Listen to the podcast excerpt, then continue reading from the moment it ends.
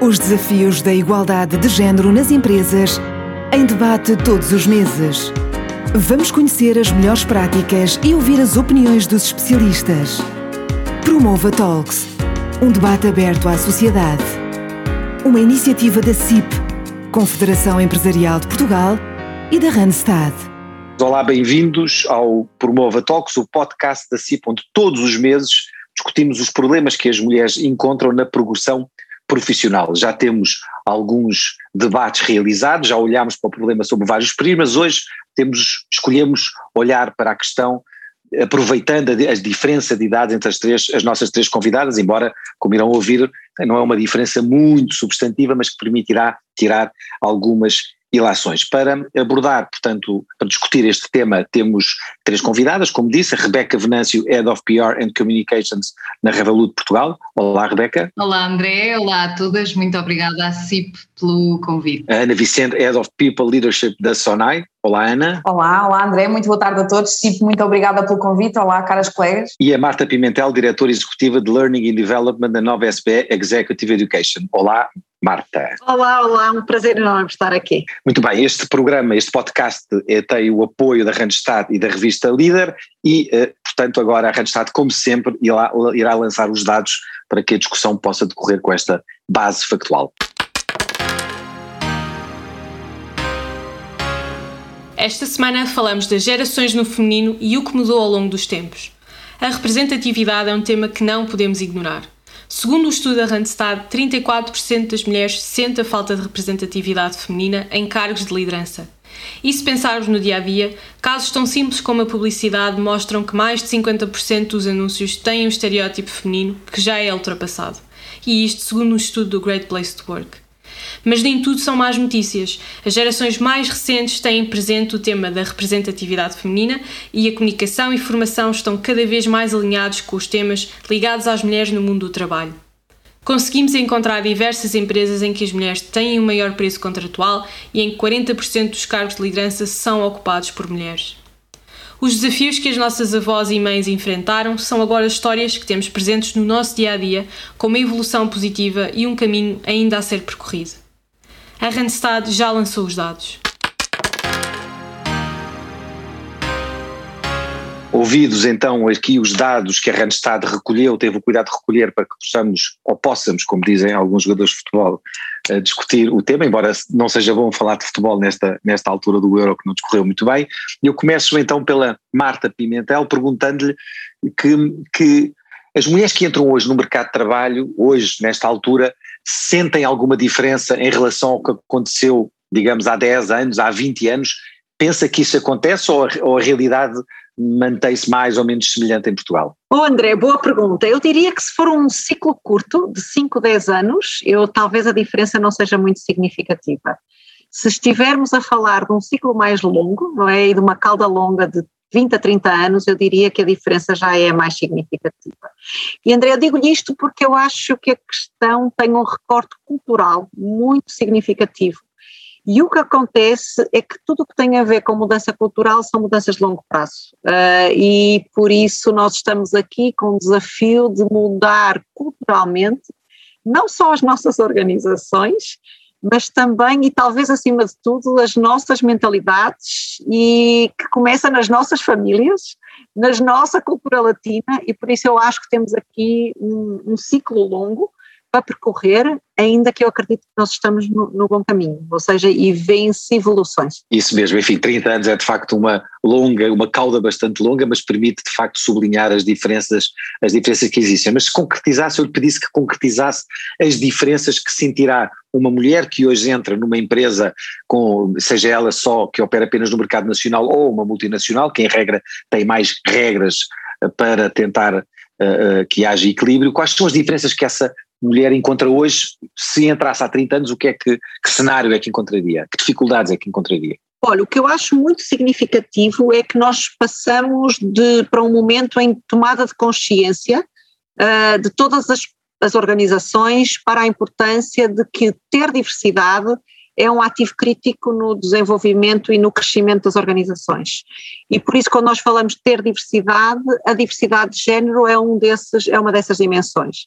E por isso eu acho que esta tomada de consciência, não é, que começou primeiro por, por, pela linguagem, não é, se falar muito sobre o tema, foi evoluindo em criar um conjunto de práticas e políticas uh, que facilitam a, a, ascensão, se quiser, da mulher uh, em cargos de liderança e a sua evolução de carreira dentro das organizações.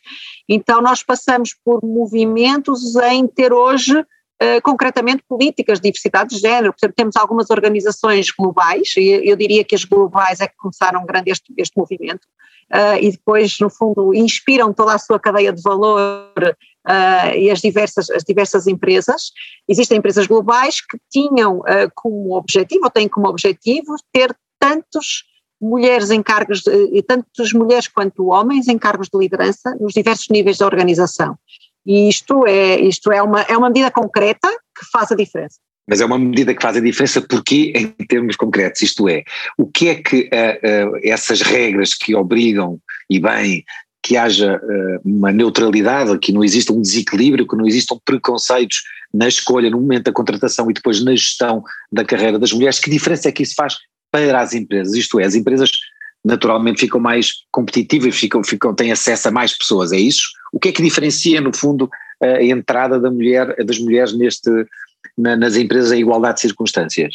Eu, o, o, a, minha grande, a minha grande aposta, se quiser, é na diversidade, percebe? Esta, esta entrada das mulheres traz uma nova forma de pensar, traz um mindset próprio e é esta complementaridade que faz com que, ou que permite que a organização crie uma maior abertura para o diferente e por isso isso a faça, a faça evoluir no pensamento e nas práticas. Um, e por isso isso eu acho que é uma diferença significativa ao, ao, construir medidas mais assertivas como esta, ter tantas mulheres quanto homens em cargos de liderança, isso é uma medida extremamente assertiva, não é? é? Ao ter medidas assertivas destas, obriga a que as equipes de recursos humanos e toda a organização estruture todo o seu processo, desde o processo de admissão aos processos, não é? À, à, à forma como acolhe, às medidas, a, outros, a outras medidas que tem de apoio, a que as pessoas, a que as mulheres consigam progredir também na carreira, não é? Porque o que acontece, muitos estudos mostram, é que hoje há um volume muito grande até de mulheres em entrada nas organizações, às vezes até superior aos homens, mas elas vão se perdendo na evolução da carreira e à medida que vão entrando em movimentos de maternidade, etc. Então isto vão se perdendo e eu acho que esta é uma grande, é um grande, é uma grande questão. Sim, já vamos mais à frente, já, ire, já iremos abordar esses obstáculos, que enfim, na verdade não são obstáculos, são as circunstâncias da vida que fazem com que as mulheres depois sejam, ainda hoje, uh, desempenhem mais funções na família, na, na, na, na, na forma como, enfim, na, na forma como acompanham a vida dos filhos e tudo isso acaba por, pode, enfim, desviá-las um pouco ou desviá-los um pouco da profissão, ou, ou haver essa, ou existir essa percepção. A Rebeca é a mais, a mais jovem, tem estado ligada a empresas na área tecnológica, primeiro na Microsoft e agora na Revolut. Esse, este contexto das tecnológicas é diferente, este setor é diferente dos outros setores e como é que evoluiu, para fazer a mesma pergunta que fiz à Marta, como é que evoluiu, como é que pensa que evoluiu nos últimos anos? A questão das mulheres é uma questão relevante, é uma questão levada a sério? Eu acho que sim, eu acho que cada vez mais é um tema central dentro das organizações Uh, as tecnológicas e agora em particular a Revolut está aqui numa interseção ainda mais complexa do ponto de vista da captação de talento e do interesse feminino, maioritariamente. Tipicamente são áreas uh, mais procuradas uh, por pessoas do, do género masculino. quando falamos de tecnologia, quando cruzamos tecnologia com finança, ainda é pior, porque são áreas de facto que tipicamente uh, se desligam em algum momento da, da, da, formação e da oferta educativa, há aqui um descolamento em relação ao género feminino que não, que não é tão atrativo. Uh, o que tem sido feito também, eu acho, é há cada vez mais uh, esta preocupação, esta consciência, isto começa logo uh, no trabalho que também começa agora a ser feito nas escolas uh, e, e, numa própria tendência das mulheres para procurarem áreas que anteriormente e quando tinham menos informação sobre as mesmas não as atraíam tanto e, e, e cada vez mais estas temáticas da, da diversidade de género dentro das organizações é central também para as organizações, não só para fazer vista, não é? Como se costuma dizer, não só para agradar ao board, à comunicação social, aos, aos acionistas, enfim, uh, deixou de ser, ou pode, pode ter começado por aí, uh, um bocadinho como um nice to have, uh, e hoje em dia já é, já é crítico porque equipas mais diversas vão, vão de facto criar produtos mais complementares que interessam mais ao consumidor final e as empresas, no fundo, começam a, olhar agora desta, desta perspectiva também. A Microsoft fez um trabalho muito interessante nesse, nesse sentido e na promoção da igualdade de género nas FIAs. Uh, há alguns anos eu saí da Microsoft já há dois anos, na altura uh, só na região Western Europe, na qual uh, estava incluído Portugal e contemplava outros 11 países, penso que oito deles eram liderados por mulheres e portanto aqui a equidade até pendia uh, ou beneficiava mais uh, mulheres. Uh, na Revolut, por exemplo, no caso da equipa em Portugal e sem olhar especificamente para os diferentes níveis, temos 54% de homens e 46% de mulheres, uh, portanto, do ponto de vista de equipa, há quase um equilíbrio, portanto, caminhamos nesse sentido. Na direção executiva global, de facto, é muito baixo uh, ainda apesar de ter sido muito recentemente nomeada e contratada uma nova CEO para a grande aposta uh, da Revolut atualmente, que é a Índia, não é? É um mercado gigantesco uh, que tem uma CEO uh, ah, mulher e temos também um programa de mentoria e de Women in Leadership, ou seja, o problema está isso, mas Rebeca, mas porquê é que isso acontece? Isto é, se existe esse quase equilíbrio, um equilíbrio virtual, 46, 50 e 54, 56%, 44 56% é um quase equilíbrio, porque é que do ponto de vista da evolução na carreira e dos postos eh, mais acima, dos lugares mais acima, isso é menos evidente? Porque é que os homens continuam a dominar esses postos mais onde a remuneração é maior, a responsabilidade é maior, a capacidade de mudar as organizações é também maior? É porque os, os, os acionistas, os donos das empresas ainda são uh, uh, ainda são, sendo homens em grande parte, uh, ou, liderar, ou empresas lideradas por homens, investidores liderados por homens são ainda preconceituosos, é isso? Não, eu acho que não tem aqui a ver com preconceito neste, neste caso. Parte do board é constituído pela equipa fundadora da, da Revolut, que foi, foram homens, uh, desenvolveram o produto, fizeram, procuraram um investimento, enfim, não é possível mudar a história, eram, foram dois homens uh, e assim é. E depois tem essencialmente a ver, à medida que a empresa cresceu uh, e temos predominantemente homens em várias equipas iniciais e nas primeiras fases do processo, tipicamente foi-se promovendo internamente aqueles que tinham maior histórico dentro da organização e começaram por ser homens. Depois, obviamente, uh, que dentro da Revolut olha-se uh, para este tema de uma perspectiva uh, um bocadinho linear, no sentido em que a promoção e a evolução na hierarquia deve ser cega ao género, deve pesar apenas um, a competência final, embora obviamente esteja identificado que há uma escassez um, de mulheres em cargos de, de maior chefia. Portanto, aquilo que tem que se fazer é identificar esse problema e arranjar formas uh, de implementar dentro da organização soluções que ajudem a mitigar este problema. E, portanto, por isso é que uh, desenvolvemos um programa de, de, de mentoria, uh, um programa de Women in Leadership.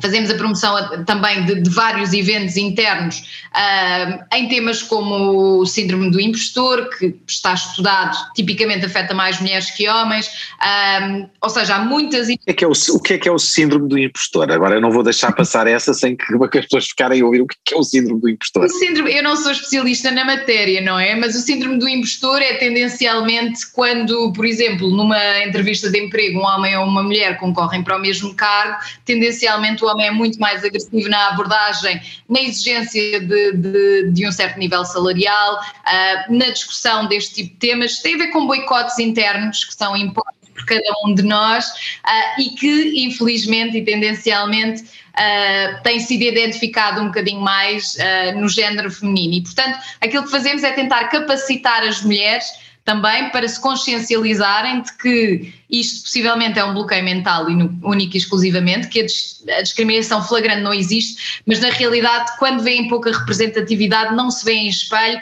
não encontram paralelo naqueles cargos e acabam por se limitar e auto-boicotar. E, portanto, o trabalho que nós fazemos também é dar força a estas mulheres para perceberem que têm a competência, têm o que precisam, com provas dadas vão chegar lá, ah, mas como referia também, e, e, para finalizar, no que diz respeito ao nosso board do ponto de vista global, a verdade é que à medida que a empresa cresceu uh, e, e ganhou outra dimensão e foi eh, necessário equipar o nosso, o nosso Conselho de Administração uh, com pessoas com outra experiência, com outro know-how na área. A realidade é que, como temos um problema, como a Marta disse, é estrutural e antigo e ainda não houve o shift total, ainda não temos muitas mulheres séniores uh, em cargos de liderança, vindo da alta finança.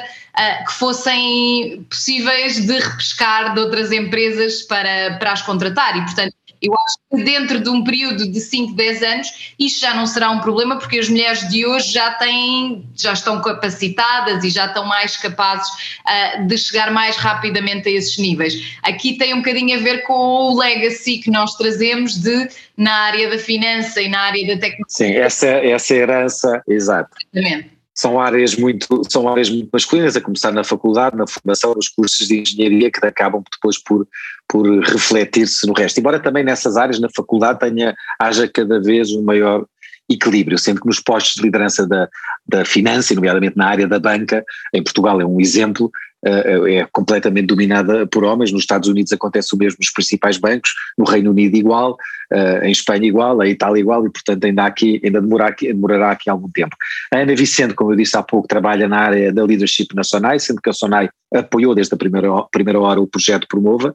Um, Ana, porquê é que a SONAI se envolve nesse projeto no Promova e como é que isso se reflete depois no dia a dia do grupo, um grupo tão com tanta pegada em Portugal, com tantas empresas em Portugal, como é que isso reflete nas políticas de, eh, de igualdade de género, na política de promoção de igualdade de circunstâncias profissionais para as mulheres, entre mulheres e homens? Bem, uh, tentando, tentando aqui sistematizar, André, olha, a, a SONAI envolveu-se desde logo aqui neste programa porque, em primeiro lugar, temos, temos, temos muita muito boa relação, quer com a CIP, quer com todas as entidades que estão a querer dinamizar esta, esta excelente iniciativas que já tinha, aliás, provas dadas fora, fora de Portugal.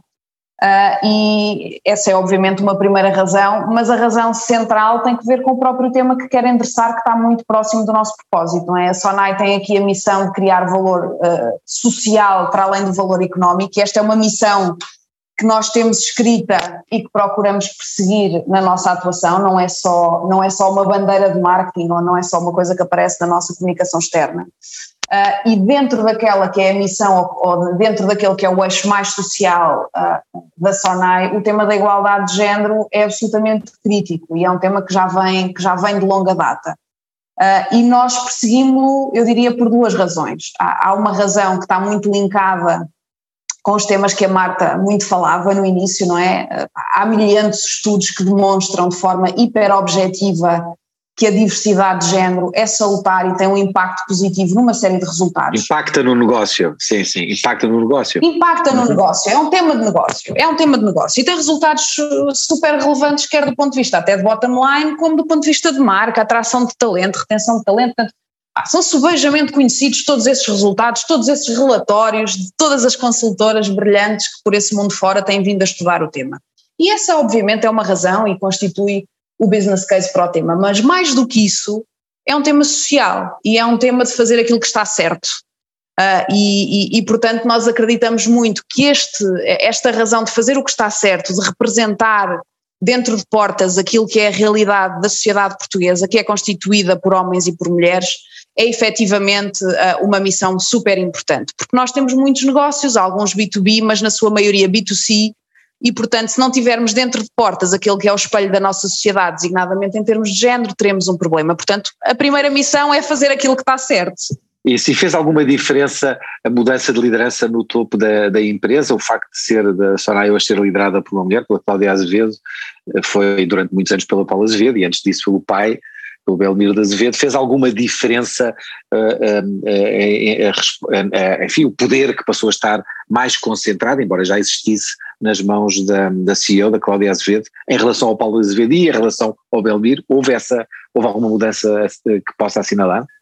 Eu acho que, tentando, tentando ser claro, eu acho que o tema era igualmente relevante em todas, em todas as gerações, porque, repara, eu estou na SONAI há cerca de, de, de 11 anos quase, e portanto entrei ainda numa geração Paulo, mas ainda conhecendo o engenheiro Belmiro e fiz a transição para, para a liderança por parte da Cláudia e o tema era um tema que estava perfeitamente patente na agenda da nossa gestão. O tema foi evoluindo ao longo do tempo, fruto uh, do pró da própria evolução que ele foi tendo na sociedade, quer a nível europeu, quer, quer do ponto de vista uh, também da sociedade portuguesa. Agora, obviamente que a Cláudia acaba por ser a primeira CEO do PSI 20 e isso marca muito uh, aquele que é o papel dela, não é? Enquanto agente e enquanto voz ativa sobre o tema uh, no, nosso, no nosso meio e na nossa sociedade. E, portanto, ela tem feito questão de usar essa voz que pode ter para marcar a diferença. E isso fez diferença nas, nos quadros da, da, da SONAI?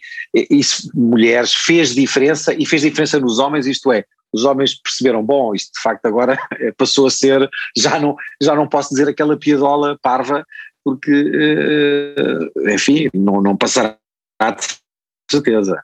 Eu não, eu não gostaria de colocar o tema nesse prisma, André, porque eu acho que não, que não vamos, vamos lá ver, eu acho que essa mudança uh, da Cláudia dá obviamente um sinal salutar para a organização, mas não é essa mudança que vem sublinhar que a partir de agora significa que podemos ter mulheres em posições de gestão. Agora, aquilo que aconteceu e que está a acontecer é um contínuo de um movimento onde o tema da igualdade de género está a ser trabalhado de forma uh, perfeitamente estratégica e alavancada numa série de políticas internas.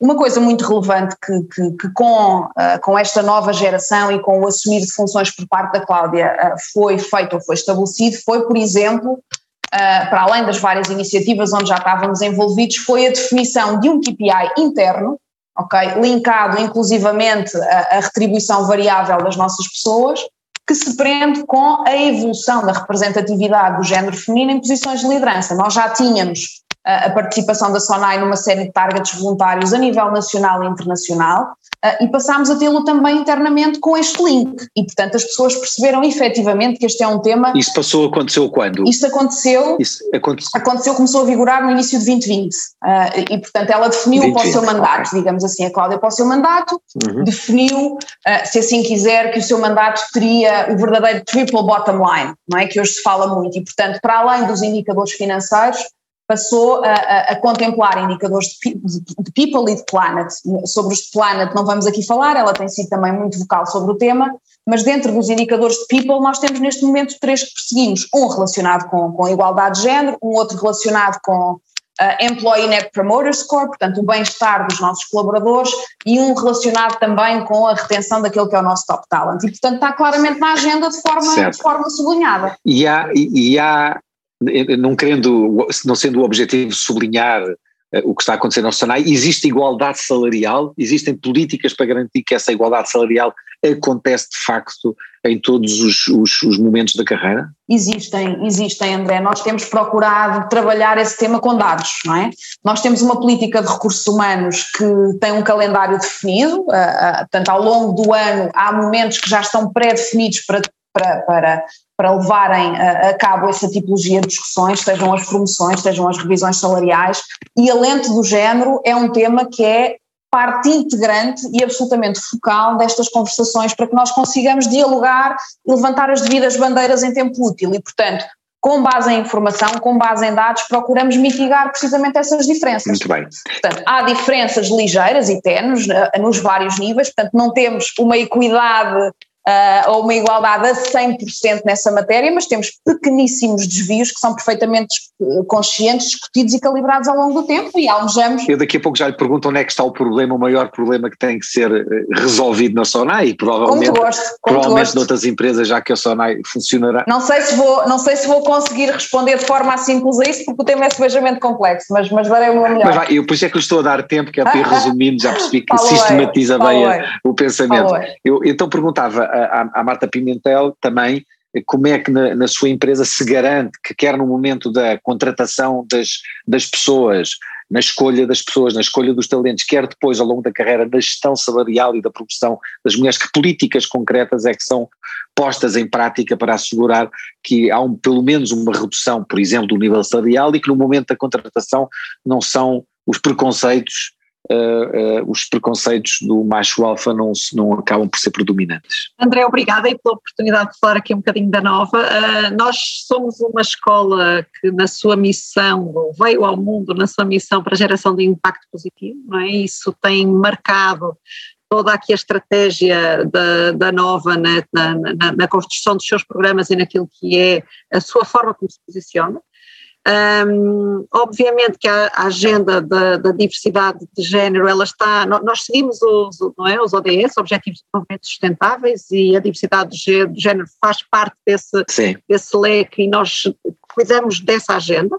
Uh, temos inclusive hoje políticas bem estruturadas sobre a questão da, da, da igualdade de género e o que é que, o que, é que, o que, é que se aspira. Uh, não somos uma. Mas nesse, mas nesse contexto, é, eu chamo-lhe empresa, mas embora depois tenha que ser gerida, e é, enfim, viu-se como a forma como conseguiu, como conseguiu crescer e desenvolver-se mais recentemente, que tem um lado empresarial forte, mas o contexto, esse contexto é um contexto de alguma forma diferente do contexto empresarial, do resto do contexto empresarial. Há particularidades que, que singularizam, uh, que singularizam a nova SBE, e que tornam mais fácil a, a, concretização destas políticas? Eu não sei se mais fácil ou mais difícil. É óbvio que nós somos uma, uma organização pública, não é? Nós temos particularidades diferentes. Uh, temos uma, uma missão relacionada uh, com a educação, Uh, mas somos também, somos uma, uma, escola de gestão e por isso precisamos de, precisamos de praticar aquilo que ensinamos, não é? Não, não faria sentido, Sim. não faria sentido ensinarmos fantásticas práticas de gestão e não fôssemos nós um exemplo uh, vivo de como isso pode ser feito. Então nós temos uma grande preocupação para praticar aquilo que ensinamos e por isso garantir a sustentabilidade do, da operação no longo prazo para que de facto a gente consiga continuar com a agenda de geração de impacto. Temos que ser uma casa, uma casa sustentável. Mas como é que, como é que isso consegue no concreto? Uh, nós, não somos perfeitos, André, não, não somos perfeitos. Uh, eu diria que estamos no caminho. Ninguém é, ninguém é. Ninguém é. Estamos, eu acho que estamos no caminho, ou seja, temos uma clara tomada de consciência, tomamos uma decisão política no sentido de aderência aos ODS e estabelecimento de uma política de diversidade de género e temos mapeado aquilo que é o nosso contexto, as assimetrias que precisam de ser resolvidas e estamos, estamos num caminho muito concreto de fazer esta agenda. Quais são em concretas as assimetrias para que nós percebamos? Então, uma das assimetrias tem a ver com esta, com esta questão de garantirmos em todos os níveis da organização esta diversidade. Isto coloca-se uh, não só ao nível dos corpos da, da, dos, das equipes de gestão, como das equipes de professores, como das próprias equipes dos alunos, não é? Que são os nossos participantes e aqueles que estão aqui no dia a dia conosco, e por isso temos aqui, eu diria, um universo grande de stakeholders Uh, e, e, hoje olhamos para todo este ecossistema na tentativa de realizar medidas que possam empoderar e fortalecer esta equidade, não é? Porque a, a, nossa preocupação aqui é muito da ideia de balance of power, não é? Como é que balanceamos, acreditando que a diversidade é um valor, como é que balanceamos e estruturamos a organização para dar conta deste, deste desafio. E por isso, no fundo, o nosso, nosso trabalho vem neste sentido. Influenciar, não é? Porque nós somos um, temos um papel de influenciadores de pensamento, porque somos uma escola, não é? E, as, e, e, por isso temos uma posição, se quiser, epistemológica, temos aqui uma posição de influência. Claro. E com isto, temos hoje uma parceria com a CIP de realização deste programa, do Promova, que é também uma agenda de eh, influenciarmos eh, para a relevância do tema, não é? E estes podcasts mostram este desejo destas instituições de influenciar um pensamento. Exatamente. A Marta eh, estudou Psicologia Industrial e Organizacional na Universidade do Porto. Há pouco estávamos a falar das entrevistas de trabalho, na forma como as mulheres e os homens abordam as entrevistas de trabalho de forma diferente. As mulheres, muitas vezes, segundo tenho lido e tem sido dito, aborda de uma forma mais defensiva, menos uh, expansiva uh, e muitas vezes até se auto-excluem dos trabalhos porque uh, acabam por pensar, selecionar o que sabem fazer, enquanto os homens acham que acabam por fazer mais melhor ou são melhor vendedores de si próprios. Isto é assim ou é também um preconceito já, ou é uma ideia pré-concebida, mais do que preconceito? Oh, oh, André, é uma boa pergunta. Eh, eu diria que hoje, talvez eh, geracionalmente, nós temos evoluído muito para esta, não é, este sentido de autoestima feminina e desta, e desta assertividade das novas gerações, e por isso eu acho que há, há um preconceito aí nessa, na, na, na, forma como se, não é, como se estereotipa estes, clusters, que não é assim tão visível. Eu, eu diria que historicamente o que, o que aconteceu é que as mulheres, para garantir uma entrada no mercado de trabalho e conseguirem no fundo provar a sua, não é, que também eram capazes e também, não é, e, e, a sua contribuição, levou, levou aqui a um esforço muito grande do ponto de vista do seu processo de desenvolvimento, então estudaram mais, aprenderam mais, Uh, dedicaram-se muito mais para fazer, uh, não é, para, para, para fazer, uh, para, para, mostrar a sua competência. E por isso isso torna, torna historicamente torna historicamente um desafio maior na conquista destes lugares.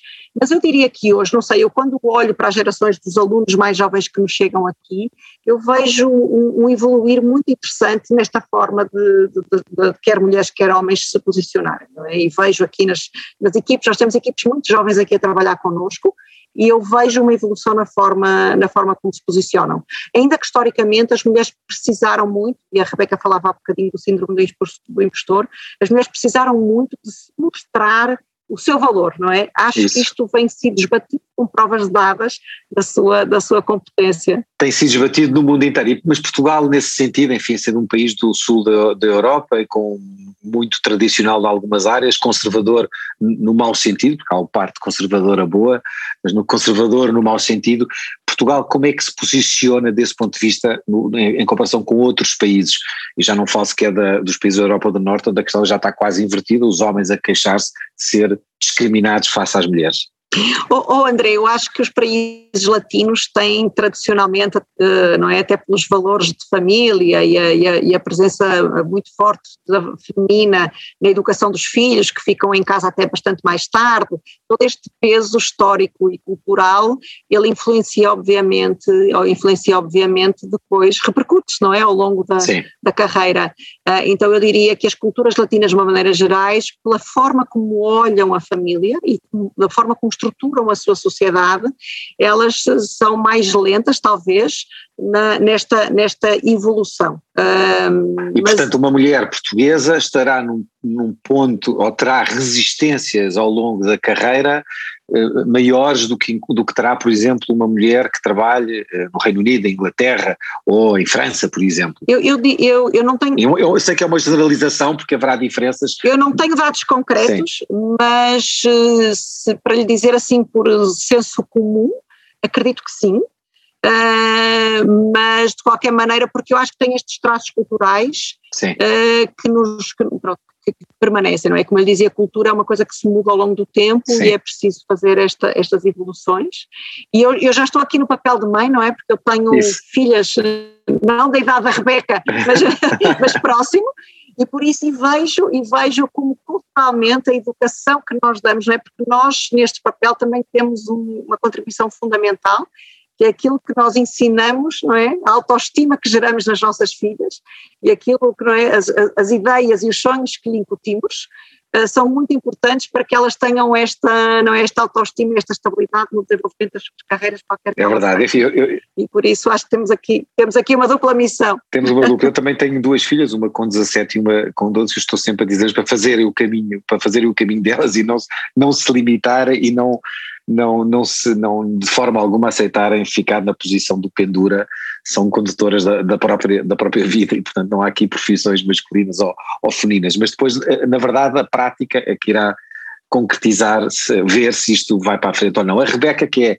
enfim, a mais jovem, um, do ponto de vista, de, deste, deste ponto, ponto, de vista, acha que, que, Portugal se posiciona como? Isto é, aquilo que perguntei há pouco, Portugal estará ainda mais atrasado ou já estamos também numa situação em que grande, em grande parte as empresas portuguesas que, são muito, para muitas pequenas e médias empresas já estão, já têm uma, uma atitude eh, menos eh, ultrapassada em relação a este assunto? Eu acho que, uh, infelizmente, ainda, ainda estamos porventura um bocadinho atrasados, não é? O papel da mulher na sociedade portuguesa no geral e no mercado de trabalho em particular continua sempre a pertencer ainda uh, a um grupo vulnerável, não é? Vemos isso, vimos isso também até na questão da situação da crise associada à pandemia, as mulheres foram o género mais afetado pelos despedimentos uh, na sequência de, de, de, da crise sanitária que vivemos ao longo dos últimos quase dois anos, ano e meio, pelo menos garantidamente já. Portanto, em Portugal ainda é visível que as mulheres são um grupo vulnerável em, em muitas áreas, mas também marcadamente no mercado de trabalho, acabam por ser descartadas de certa forma, porque há esta visão ainda uh, matriarcal de que, de que a mulher é é o garante da vida familiar e o homem será o garante da vida financeira e da estabilidade financeira dentro do contexto familiar. E, portanto, só à medida em que de facto formos mudando um bocadinho as gerações uh, e a mentalidade e culturalmente este papel se for alterando, que passa também um bocadinho por aquilo que eu dizia uh, e colando aqui também com o que a Marta disse, não é? Isto passa por um, é um processo gradual que começa na família, não é? Evolui no contexto escolar, nas aprendizagens aprendizagens um, das, das meninas, raparigas e mulheres na, na escola nos seus diferentes percursos um, educativos e depois no mercado de trabalho, não é? Ou seja, isto vai evoluindo e vai crescendo e é preciso que, que haja este empoderamento de uma certa, de uma certa forma e, e acho que se tem que trabalhar é no uh, não combater o empoderamento. O empoderamento não tem que ser um tema uh, que tenha que ser levado uh, pelas mulheres, não é? Eu acho que os homens beneficiavam muito de assumir esta luta como sua. Um, e há quem porque... assuma, e há, e há, também quem assuma, mas, mas na, verdade, na verdade, em Portugal, mesmo as próprias mulheres são muito discretas em relação a esta questão. Verdade. Se compararmos com o que acontece noutros países, a começar aqui logo ao lado por Espanha, de França nem se fala, do Reino Unido nem se fala em Itália, as mulheres são muito mais vocais, ou têm sido muito mais vocais em todos os meios, participando em debates, obrigando debates no, nos, nos, vários parlamentos em colocar esta questão na, na, na, na, ordem, na ordem do dia. Em Portugal, as mulheres são bastante mais discretas, não é? é? Eu acho que isto, voltamos um bocadinho ao tema do síndrome do impostor, de certa forma, por um lado, por outro, porque, enfim, há mulheres, de facto, isto tem a ver com o estilo de liderança de cada um, não é? E tipicamente aquilo que eu acredito e da experiência que tenho à minha volta, porque já conheci algumas, não é? Mulheres que estavam em posições de liderança que tipicamente eram ocupadas por homens e eram a primeira mulher a ocupar aquele, aquele, aquele papel e a assumir aquela posição, tipicamente não gostam que uh, esse seja o tema central da sua liderança, não é? Porque isso de certa forma retira-lhe.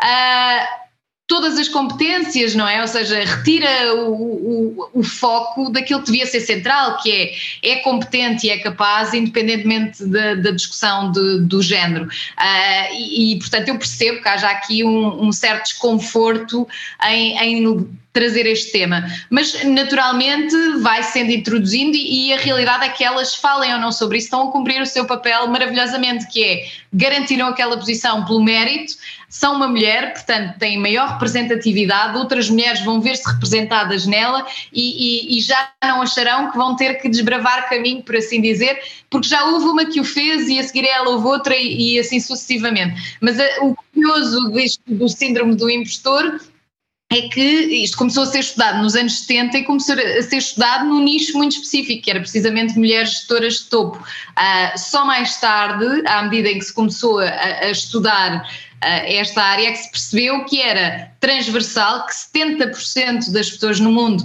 em algum momento da sua vida, tipicamente quando iniciam novos percursos, seja profissional, educativo, etc., experienciavam esta, esta sensação de que somos uma fraude ou que não somos capazes, mas é muito mais predominante em grupos vulneráveis, como mulheres, pessoas racializadas, uh, elementos LGBTQI, etc. Portanto, uh, acho que aqui cuidado obriga a, a, olhar para este tema de forma una uh, e uma só, não só focado também nas mulheres, mas em todos os grupos vulneráveis. Mas na, e na, na Revolut sente, esta, esta é uma conversa que existe literal, isto é, este assunto é assunto, é falado, é verbalizado, é discutido, é fonte de, de debate e correção? É amplamente discutido, sim. Ainda há dia, semana passada, se não estou em erro, foi, foi o, o Dia das Mulheres na Engenharia.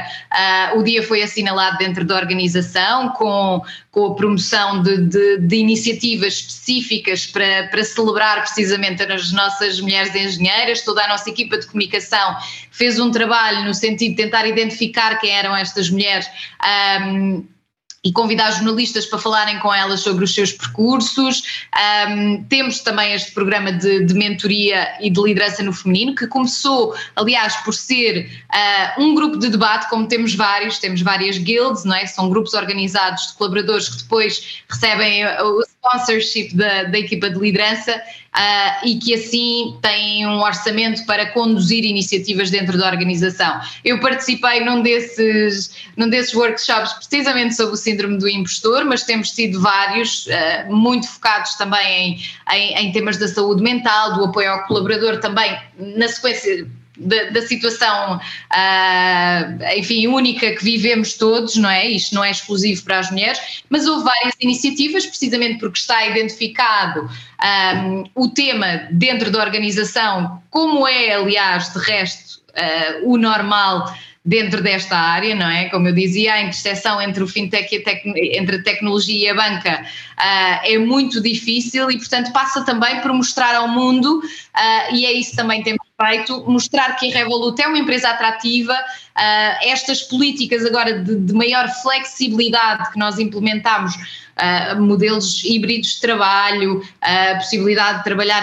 fora do país durante 60 dias por ano, ou seja, toda esta flexibilidade também ajuda a que as mulheres uh, e as pessoas no geral identifiquem esta organização como atrativa para trabalhar. E a partir do momento em que somos mais atrativos para mais pessoas, acreditamos também vamos conseguir captar mais. São mais competitivos.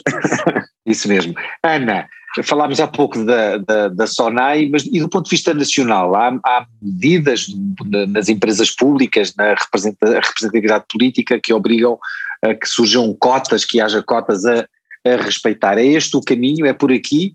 Ou, uh, ou há outras medidas que possa, pode, possam ser postas em prática, apesar de, de isto ser uma evolução cultural e como foi dito logo desde o início, uh, uh, é, vai é preciso passar tempo debaixo e água debaixo para que haja uma alteração, uma, uma mudança substancial. Mas do ponto de vista público, há medidas que os políticos podiam tomar para acelerar este processo em Portugal, nas empresas portuguesas? Eu acredito que há medidas e acredito que algumas têm, têm vindo a ser tomadas, André. O tema, o tema, aquilo que fala eh, é muito verdade e a Marta também sublinhou, de facto, estas mudanças culturais tomam, tomam bastante tempo uh, e nós temos que respeitar uh, esse tempo, mas, de qualquer maneira, se nós olharmos para dados que também são, são publicados com muita regularidade, designadamente o World Economic Forum faz todos os anos a publicação de, de, de, um estudo muito, muito, muito profundo sobre o tema do género, uh, e ele vem-nos mostrar que se nós nada fizermos, se organicamente acreditarmos que estas mudanças culturais vão acontecer e se quisermos esperar, vamos demorar para aí um século até atingir a paridade. E, portanto, eu acho que nós não podemos não podemos uh, deparar-nos com esta informação e ficarmos quietos, não é? E, portanto, os nossos governos têm vindo a sentir que a mudança orgânica das coisas não tem a velocidade desejada e, portanto, têm sentido necessidade de introduzir aqui algumas alavancas. Portanto, o tema das cotas é sempre um tema altamente quente, muito discutido, mas eu acho que é, ah, no fundo, o cheque que a nossa geração tem que pagar para que as coisas se movam mais rápido. Claro que ele tem ah, podemos meter aqui na discussão os temas da meritocracia, da competência, por aí fora, portanto, isto é mesmo difícil de discutir, mas eu acho que é uma coisa, ah, ah, é uma medida absolutamente necessária para que nós consigamos introduzir na nossa gestão as mulheres, diversidade na nossa gestão. E, portanto, é o cheque que esta geração de senhoras tem que pagar e que, a, e que a nossa sociedade tem que pagar, se assim quisermos, para que no futuro organicamente consigamos que isto aconteça sem estas alavancas. E, portanto, eu acredito que é uma medida absolutamente essencial. Ah, no passado não tinha tanto conforto com esta minha afirmação, depois de estudar o tema, de olhar para a história, percebo que, que é algo. Sim, eu das as pessoas com quem, as mulheres com quem tenho falado neste. Diga, diga, André, desculpe. Exato, as, as mulheres com quem tenho falado neste podcast dizem mais ou menos todas o mesmo, que inicialmente não, tinham, não se sentiam confortáveis com a questão das cotas, porque parece ser o contrário da meritocracia, mas depois acabam por perceber que sem esse incentivo, é sem, essa, sem fixar isso. Mas, mas então, tem, que ser. tem que ser. Mas diga-me o seguinte: ser. então nos conselhos de administração das empresas só, só, portuguesas. Só para terminar, André, só para terminar. Diga, diga. Diga, diga, diga. Só queria terminar o raciocínio. E eu acho que tem que ser, sabe porquê? Porque a Rebeca também falava isso, porque só quando nós tivermos mais mulheres nestas posições é que nós conseguimos perceber que elas conseguem ser igualmente competentes comparadas com os homens e têm que ter a oportunidade para lá estar. Mas há alguma dúvida? Mas, mas não há dúvida nenhuma sobre isso, quer dizer, só um tipo das cavernas é que achará o, é que achará o contrário. Oh meu caro, não há dúvidas, mas a verdade é que os dados mostram o que mostram, não é? Porque nós Repare, nós ainda não falámos aqui de um tema uh, muito, muito crítico, que é o tema do enviesamento inconsciente, não é? Certo. Uh, uhum. Nós dizemos sempre que não somos preconceituosos, que não atuamos com base em estereótipos e, na verdade, se calhar muitas das vezes não tomamos consciência de que o fazemos, mas fazemos. Certo. Fazemos-lo muito e fazemos-lo homens, fazem os homens e fazem também as mulheres. Uh, e, portanto, uh, a verdade é que a realidade está como está e, portanto, estas medidas são necessárias. E, para além deste tema das cotas que falávamos, há um outro tema que também é recente e que eu acho que vem nesta senda de nós legislarmos mais sobre o tema, procurarmos regular esta temática, que tem que ver com esta obrigatoriedade que todos conhecemos certo. das empresas, uh, pelo menos que estão, que estão listadas, não é? Fazerem aqui a publicação anual daquilo que é o seu plano para a igualdade de género que vem também, por um lado, obrigar as empresas a muscular esta mudança, mas vem também inspirar outras que não são obrigadas a fazê-lo a perceberem um bocadinho como é que o podem fazer, que medidas, que iniciativas, por aí fora.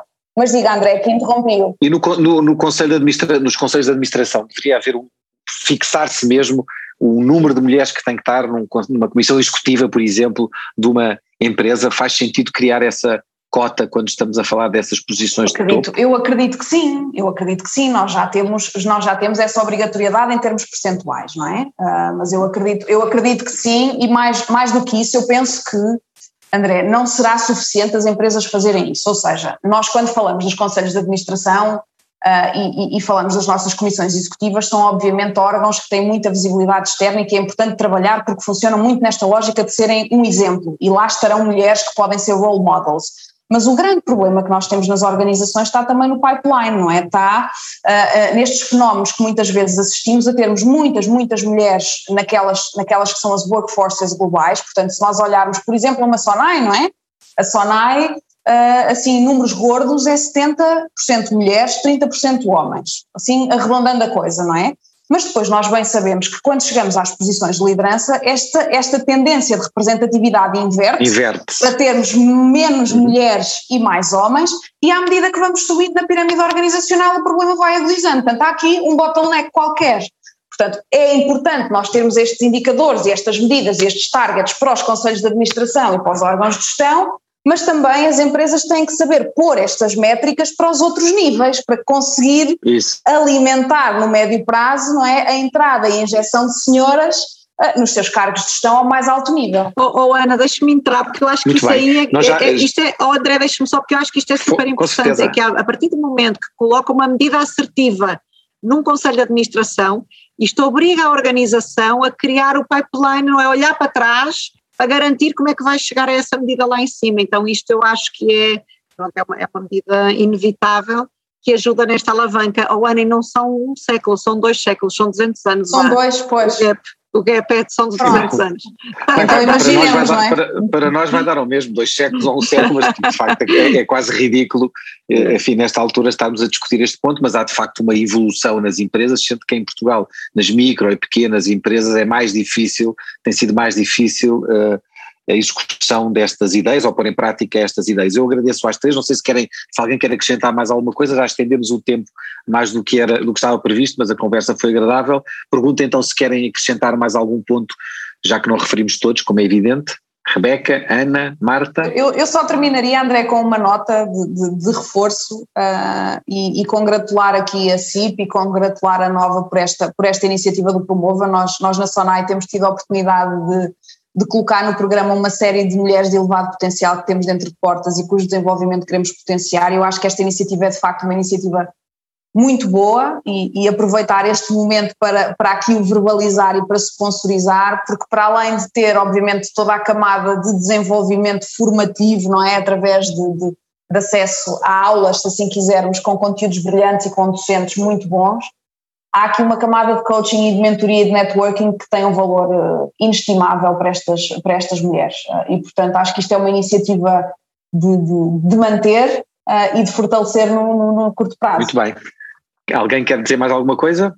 Vai uma, vão duas e vão três. Eu agradeço à Rebeca Venâncio, à Ana Vicente e à Marta Pimentel a inteligência e o entusiasmo com que falaram deste assunto. Aprendi aqui algumas algumas coisas e desejo que, enfim, provoque de facto alguma mudança nas várias organizações e, nomeadamente, nas empresas. Muito obrigado às três e próximo mês. Obrigado. Obrigada. Obrigada, obrigada. Adeus. Adeus, obrigadíssima. Adeus, adeus.